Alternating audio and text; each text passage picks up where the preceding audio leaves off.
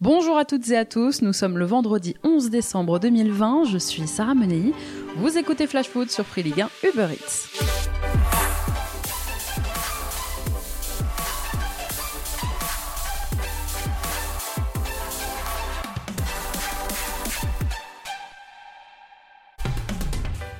Voilà, c'est terminé. Le feuilleton Media Pro LFP concernant les droits télé de la Ligue 1 et de la Ligue 2 touche à sa fin. Les deux parties ont trouvé un accord et moins de cinq mois après sa création, la chaîne Téléfoot va s'arrêter. Après des mois de discussion pour trouver une solution, la Ligue et le diffuseur sino-espagnol ont donc trouvé un accord cette nuit pour mettre fin à leur contrat de diffusion. Le tribunal de commerce de Nanterre doit désormais valider cet accord sous huit jours. Raume Rojas, le patron de Mediapro, a proposé de régler 100 millions d'euros à la Ligue en guise de dédommagement. Pour éviter le terrible écran noir, l'accord prévoit que Mediapro doit continuer la diffusion des matchs tant qu'un accord avec un autre diffuseur n'a pas été trouvé, et ce jusqu'au 31 janvier au plus tard. Donc la chaîne devrait exister jusqu'à cette date. Pour vous, la question du remboursement des abonnés se pose évidemment. Le versement des paiements peut être suspendu. Pour ceux qui se seraient engagés sur plusieurs mois, le contrat prévoit que la chaîne rembourse les sommes payées par l'abonné pour le reste de l'abonnement. Je vous invite à vous rapprocher de vos opérateurs si vous êtes abonné. Reste aujourd'hui à connaître le calendrier définitif de cette sortie de crise, une crise qui va malheureusement laisser plusieurs journalistes, techniciens et équipes de production sur le carreau. En attendant, ce soir, à Geoffroy Guichard, en ouverture de la 14e journée de Ligue 1, c'est Saint-Etienne qui reçoit Angers.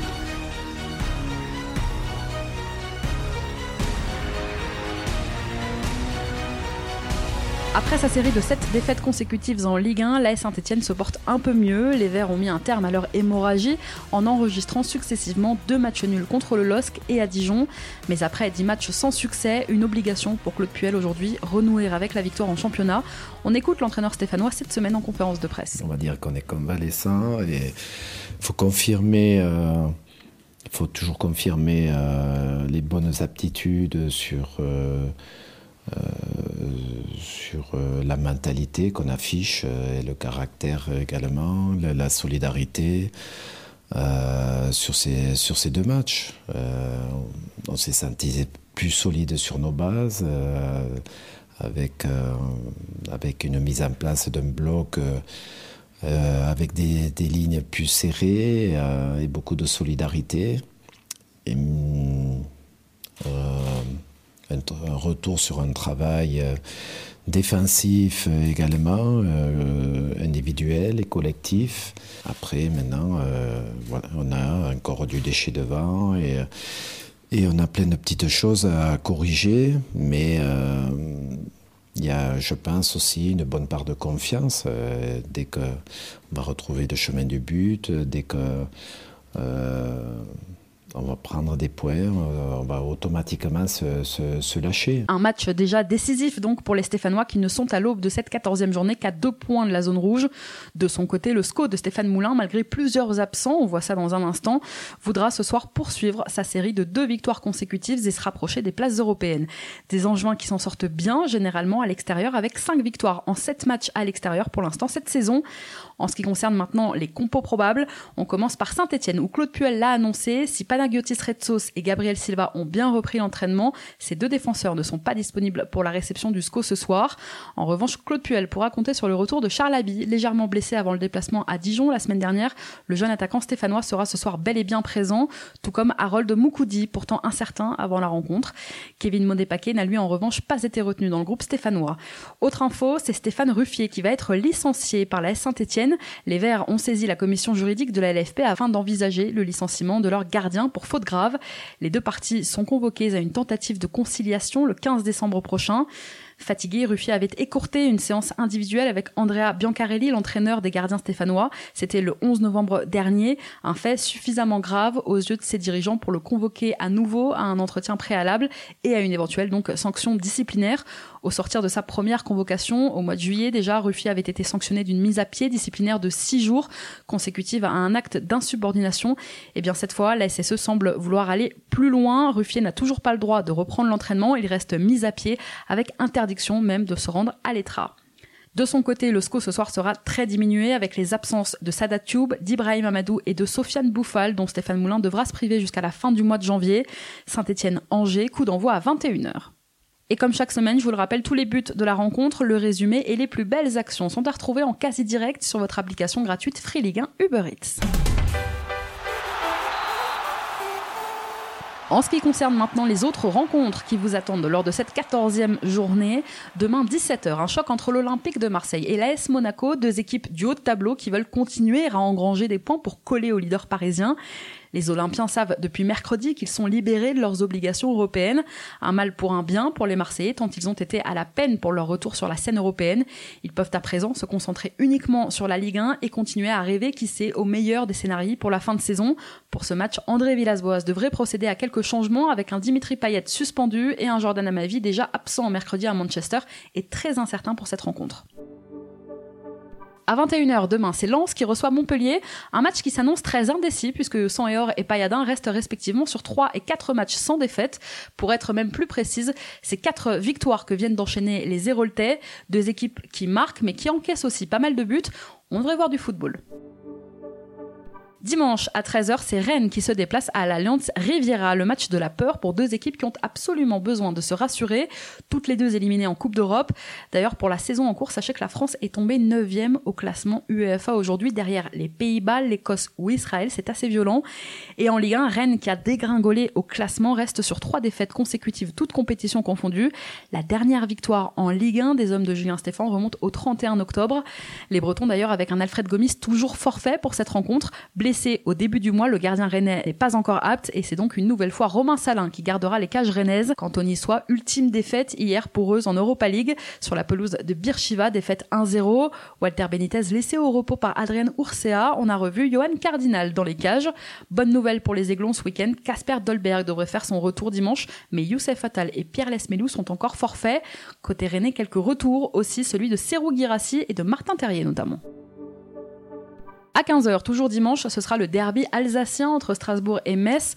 Après leur large victoire 4-0 à la Beaujoire la semaine dernière, les Strasbourgeois soufflent un peu mais doivent confirmer l'embellie face aux voisins messins. Un rendez-vous très important pour Thierry Loret et ses joueurs. Une info à Strasbourg, Mats Sels a repris le chemin de l'entraînement cette semaine. Gravement blessé, souvenez-vous, en juillet dernier, victime d'une rupture du tendon d'Achille du pied gauche, eh bien le gardien strasbourgeois entame la dernière phase de son programme de rééducation. On devrait le revoir sur les terrains au mois de janvier. De son côté, Metz qui reste sur deux défaites consécutives devra en plus composer avec de nombreux absents dimanche. Habib Maïga, Ibrahim Nian, Mathieu Oudol, Vincent Pajot, Lamine Gay et Alexandre Oukidja sont tous forfaits contre le Racing. John Boy est quant à lui suspendu après avoir écopé d'un carton rouge la semaine dernière face à Lyon. À la même heure, c'est Nîmes qui va à Lorient, là aussi deux équipes qui ont besoin d'aller de l'avant. Les Crocos avec un Anthony Briançon de retour, mais sans son acolyte Pablo Martinez et sans Lucado, tous les deux forfaits. Toujours à 15h, c'est Nantes qui reçoit Dijon. On en reparle dans un instant. Dijon avec de nombreux absents pour cette rencontre. Pendant ce temps-là, Brest avec un effectif au complet reçoit Reims. Reims avec un David Guillon en danger hein, sur son banc. Après une mauvaise série de 4 matchs sans succès, l'entraîneur moi est sur la sellette. À 17h dimanche, c'est Lille qui reçoit Bordeaux, des Girondins qui ont repris des couleurs ces dernières semaines et marchent dans la bonne direction avec deux victoires et un nul sur les trois derniers matchs. Mais des Girondins amputés dimanche de Samuel Calou et de Laurent Koscielny, blessés et absents tous les deux contre Brest la semaine dernière. Koscielny et Calou ne rejoueront pas d'ici la fin de l'année, on les retrouvera au mois de janvier. Côté Lillois, Chelik et Renato Sanchez ont fait leur retour, eux, à l'entraînement collectif cette semaine. En manque de rythme, ils pourraient passer une tête quand même dimanche face à Bordeaux. Et puis le LOSC qui s'est incliné hier soir en Écosse face au Celtic, dernier de leur poule. Une défaite qui fait perdre la première place de ce groupe H au LOSC au profit de l'AC Milan. Malgré ce revers, le LOSC pourra se réjouir d'avoir vu Timothy Weah inscrire son premier but avec les Dogs. Pour le tirage au sort des 16e de finale d'Europa League, les Lillois pourraient tomber sur du lourd, l'Ajax, Tottenham ou encore la Roma? Réponse lundi midi. Enfin, votre affiche du dimanche soir en Ligue 1, le choc entre l'Olympique lyonnais et le Paris Saint-Germain. Des Lyonnais qui vont tout faire pour avoir la tête des Parisiens. À l'aube de cette 14e journée, les Gaunes sont troisième au classement à seulement deux petits points du PSG. En cas de victoire dimanche soir au Parc, les hommes de Rudy Garcia pourraient prendre la tête. Des Lyonnais sans Ryan Cherky, suspendu après son exclusion contre Metz dimanche dernier, et peut-être aussi sans Memphis de paille. Présent en conférence de presse ce matin, Rudy Garcia a indiqué que son joueur était en effet incertain pour ce déplacement à Paris en raison d'une blessure musculaire. PSG-OL, c'est une affiche historique de notre championnat. Est-ce que vous pouvez me citer quelques joueurs passés à la fois par l'OL et par le PSG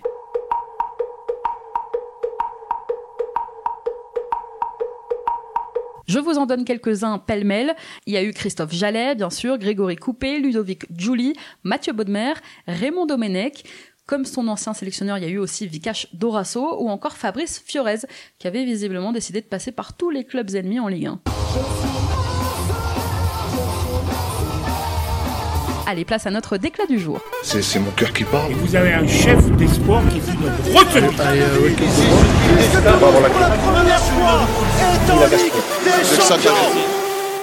Deux mois après son soudain départ de Rennes pour Leeds, Rafinha est revenu sur les circonstances de son transfert début octobre.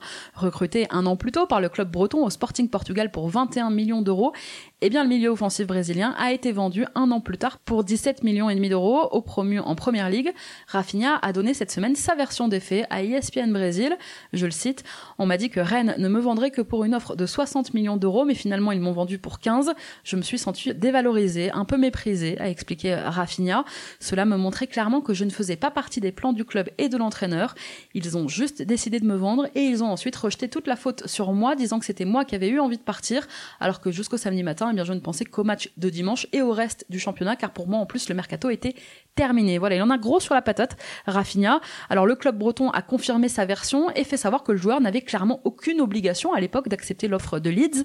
Pour le remplacer, Rennes a recruté Jérémy Doku à Anderlecht pour la somme de 26 millions d'euros, un transfert qui aurait été décidé bien avant le départ de Rafinha et qui donc cette saison aurait pu être mis en concurrence avec le jeune ailier belge, mais qui, selon son ancien club, eh bien, aurait préféré partir direction donc Leeds et la Première Chaque semaine, dans Flash Foot, on vous conseille une affiche que vous ne devriez rater sous aucun prétexte. Et l'affiche à ne pas manquer ce week-end en Ligue 1, eh bien, c'est Nantes-Dijon qui s'affronte dimanche à 15h. Alors pourquoi? Eh bien déjà parce qu'il se passe toujours quelque chose pendant les matchs du FC Kita. Et d'ailleurs, la manifestation organisée dimanche matin par les supporters nantais va peut-être motiver les Canaries parce que c'est le moment parfait, l'occasion comme ça, il y en a qu'une, pour faire découvrir votre recette secrète du canard à la moutarde à vos potes. Bon, aussi, vous pouvez regarder ce match pour donner de la force à Patrick Collot, qui dirigera les Canaries pour la première fois depuis l'éviction de Christian Gourcuff en début de semaine. Parce que Nantes gagne tout le temps contre Dijon, et oui, le DFCO n'a plus battu Nantes à l'extérieur depuis le 19 mars 2010, c'était en Ligue 2 il y a 10 ans. Le vent va donc forcément tourner, n'oubliez pas, on est en 2020, tout peut arriver. Moi je mettrai une petite pièce sur Dijon, la cote est à 4,65. Parce que Dijon est dernier au classement et que chez Flash Foot, eh ben, on n'est pas venu pour souffrir, ok? Donc une petite victoire des Dijonais, eh bien ça leur mettrait un peu de baume au cœur. Enfin, dernière raison, parce qu'il faut arrêter de faire les difficiles. On est en, 2020, je vous l'ai dit, on s'adapte. À partir de mercredi, vous devrez être rentré chez vous à 20h.